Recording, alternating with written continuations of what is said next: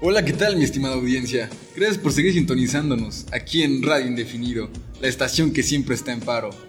Hay tránsito lento en insurgentes a la altura de periférico, así que les recomendamos tomarlo en cuenta. Y vistan ligero, porque hoy hay probabilidades bajas de lluvia, y vamos a estar a una máxima de 25 grados, con ligeros vientos provenientes del sur. Sin duda un día hermoso en la Ciudad de México. Y no solo va a ser un día hermoso, también va a ser un día muy interesante, ya que tenemos aquí en cabina a Evo, Alan, Jorge y Elida, para nuestra ya conocida sección de cotorreo. Hoy vamos a enfocarnos en una problemática que lleva ya mucho tiempo sin ser resuelta, el aborto.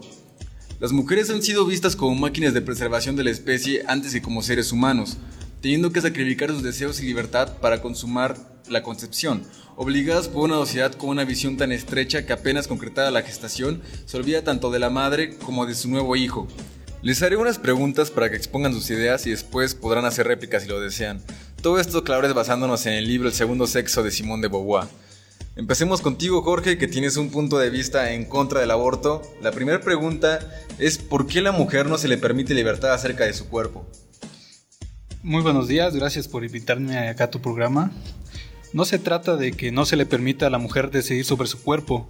El problema es que en su cuerpo lleva una vida independiente, entonces, al llevar una vida independiente, no puede decidir si un niño que todavía no nace debe vivir o morir. A una mujer no le corresponde tomar esa decisión. El feto es dependiente de la madre, sí, pero ajena a su vida. Muy bien, muchas gracias Jorge. Ahora pasemos contigo, Alan, que estás a favor del aborto. Hola, buenas tardes. Este, quisiera decir que ¿por qué tenemos que obligar a una mujer a continuar en un embarazo en contra de sus circunstancias, ya sean personales, económicas o sociales. Siento que debe ser una elección propia y no ajena a ella. Ella es la única que debe de tener esa decisión. Además de que el aborto es una parte importante del cuidado de la salud general y en particular de la salud reproductiva. Muchas gracias Alan. Ahora pasaremos con Lida para obtener una visión médica. Bueno, yo pienso que la sociedad ha creado una idea de que el feto, desde el primer momento de ser concebido, tiene la capacidad de tener sensaciones o pensamientos. La realidad es que éste los obtiene a partir de la semana 12. Es por eso que las clínicas autorizadas a partir de este plazo lo realizan libre y legalmente. Claro que con el pasar del tiempo, cada vez aumenta más el riesgo de la operación, aumenta el dolor para la mujer y como en estos últimos años se ha demostrado que son adolescentes y niñas los que lo practican, al no estar 100% desarrollados sus cuerpos, se generan más complicaciones.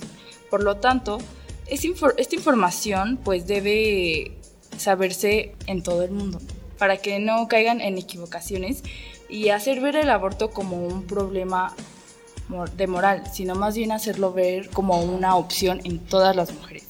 Muchas gracias, Elida. Ahora pasemos contigo, Evo, para que nos des algo del contexto político actual. Eh, muchas gracias. Eh, pues en cuanto a la postura actual de, este hermoso país, eh, realmente solamente hay dos estados que le dan la libertad de elección total a la mujer. Estos son la Ciudad de México, que a partir del 2007 aprobó la, despenalización del aborto y recientemente se le unió Oaxaca este pasado 29 de octubre del 2019. Esto este, contrasta pues gran, fuertemente con estados como Nuevo León, donde a principios de año se aprobaron reformas a su constitución para proteger el derecho de la vida desde la concepción, eh, causando que el aborto sea legal solamente en casos de violación, peligro de muerte o amenaza a la salud de la mujer. Entonces, pues así eh, la libertad solamente se le otorga totalmente a la mujer en, en Oaxaca y en la Ciudad de México y las demás partes de este país pues está condicionada. Muchas gracias Evo, eh, gran participación. Ahora, ¿alguien quiere hacer una réplica? Yo por favor, si me lo permites, tengo una réplica al planteamiento de Alan, que habla de que no se le debe de imponer a la mujer dar a luz al niño. Sin embargo, yo pienso que la mujer puede elegir antes de la concepción no quedar embarazada. y usar métodos anticonceptivos, que hoy en día existen muchos métodos para no quedar embarazada. Debió pensar en esto antes de tener relaciones sexuales irresponsables. Este, bueno, creo que a eso se podría decir que los métodos anticonceptivos no son 100% eficaces, además que también existen estos para hombres, eh, por ejemplo, la vasectomía. Y esto es, o sea, estamos dejando solamente la responsabilidad a la mujer de este acto de concepción. Además, este, entonces estás diciendo que la mujer no puede ejercer su sexualidad libremente. Muchas gracias por esa eh, interacción. Eh, tengo una, segunda pregunta para ustedes. Es, eh, ¿el aborto debería de ser un derecho humano? Empecemos de nuevo contigo, Jorge. Creo que sí. Y yo creo que un derecho termina cuando se transgrede el derecho de otra persona. Por esto el aborto no puede ser un derecho humano porque interrumpe el derecho a vivir de el bebé. Se está cortando una vida, se está, se está negándole a vivir a una persona que todavía no nace. Y esto es terriblemente malo para la familia. Ok, muchas gracias. Eh, ¿Qué tienes para decir tú, Alan? Eh, la, imposición de la maternidad ha sido impuesta por un sistema que ha subsumido cualquier libertad de la mujer. Entonces, el aborto debe de ser un derecho humano, ya que siguiendo la línea de que cualquier mujer puede decidir acerca de su propio cuerpo, estaría excelente. Además de que esta penalización absurda del aborto solamente hace que incrementen los abortos clandestinos y la práctica insegura de estos. Y de hecho aumenta la mortalidad en mujeres pobres y jóvenes que no tienen recursos para recurrir a este tipo de opciones. Además de las mismas muertes causadas por el embarazo, es demasiado importante que el aborto sea un derecho humano para cualquier mujer. Muchas gracias, Alan. ¿Qué nos dices tú, Elida?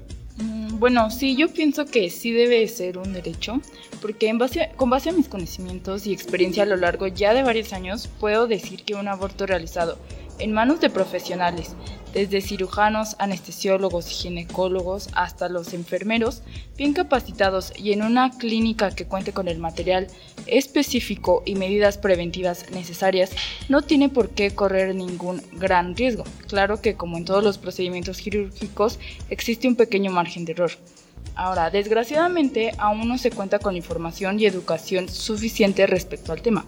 Por lo tanto, las mujeres desesperadamente recurren a instalaciones clandestinas con mujeres poco capacitadas y en malas condiciones, o en el peor de los casos, como ocurre en poblaciones rurales, ellas mismas se introducen artefactos o preparan bebidas tóxicas, obviamente teniendo como resultado consecuencias mucho más fuertes o enfermedades e infecciones crónicas. Por lo tanto, pienso que al convertirlo en un derecho habría más información, personas más capacitadas para realizarlo y menos muertes. Muchas gracias. Eh, pasaremos contigo, Evo. Eh, pues sí, eh, yo pienso que debería ser un derecho. De hecho, la Organización Mundial de la Salud sugiere que se legalice el aborto precisamente para eh, evitar tantas muertes eh, ocasionadas por métodos insalubres y realizados de manera precaria. Esa es mi participación. Muchas gracias. Eh, ¿Alguno de ustedes quisiera dar una réplica? Yo quisiera decir algo ya para terminar mi participación, de que el aborto no debe despenalizarse, ya que no solo atenta con la vida de un ser no nacido, sino que estimula a las mujeres a cometer este acto de infanticidio como si fuese algo moralmente correcto. No solo atenta contra su integridad, sino que cuarta el derecho de vivir de un niño que todavía no puede ser engendrado. Se deben reforzar las bases de la familia y tener una educación sexual que haga especial énfasis en métodos anticonceptivos y concerniente a que si las mujeres no quieren ejercer el derecho de la maternidad, existen muchas opciones. Una de ellas es la adopción. Muy bien, ahora, ¿qué nos dices tú, Alan? Sinceramente creo que el no aborto es un atropello a los derechos humanos, ya que va en contra de cualquier sociedad igualitaria. Y de hecho podríamos decir que la poca accesibilidad que, tienen las mujeres hacia el aborto es discriminatoria, porque ellas son las únicas que lo sufren. Además, este, en tus planteamientos tienes como, existe una doble moral al tratar de defender a un feto que está en proceso de gestación, pero cuando al momento de nacer se deslindan de esto. Esto ocasiona que muchos niños estén en situación de pobreza, de violencia, o sea, situaciones de muerte. O sea, entonces, ¿qué es más importante para personas como tú? Muchas gracias. Eh, ¿Qué nos puedes decir tú, Elida, para concluir tu participación? Ya para concluir, pienso que el aborto sí debe ser un derecho. La mujer es libre de tomar esa decisión antes de las 12 semanas de gestación, siendo practicado en un centro de salud donde aparte de todo pienso que debería ser gratuito, en manos de profesionales y con un buen trato garantizado, que la mujer eh, pues tenga una buena cirugía y haciendo posible el aborto legal se evitarían muchas muertes de adolescentes y niñas que mueren año con año y acudiendo a, acudiendo a falsas instituciones desesperadamente en busca de ayuda. Muchas gracias y ya para finalizar, Evo, ¿qué nos puedes decir tú? Eh, pues yo eh, opino que esto no es una cuestión de moralidad, es una cuestión meramente legal. Debemos de eh, esforzarnos por hacer que los estados que, resten se le unan a Oaxaca y a la Ciudad de México en esta despenalización total del aborto, la cual, eh, pues como ya hemos visto, eh, nos traería un nivel mayor de salubridad y de vidas salvadas. Muchas gracias, agradezco la participación de todos. Tristemente debemos de ir a un corte comercial, así que eso ha sido todo por hoy en nuestra sección de cotorreo. Pero no se vayan, porque al regresar descubriremos qué clase de pizzas son de acuerdo a los calcetines que usan.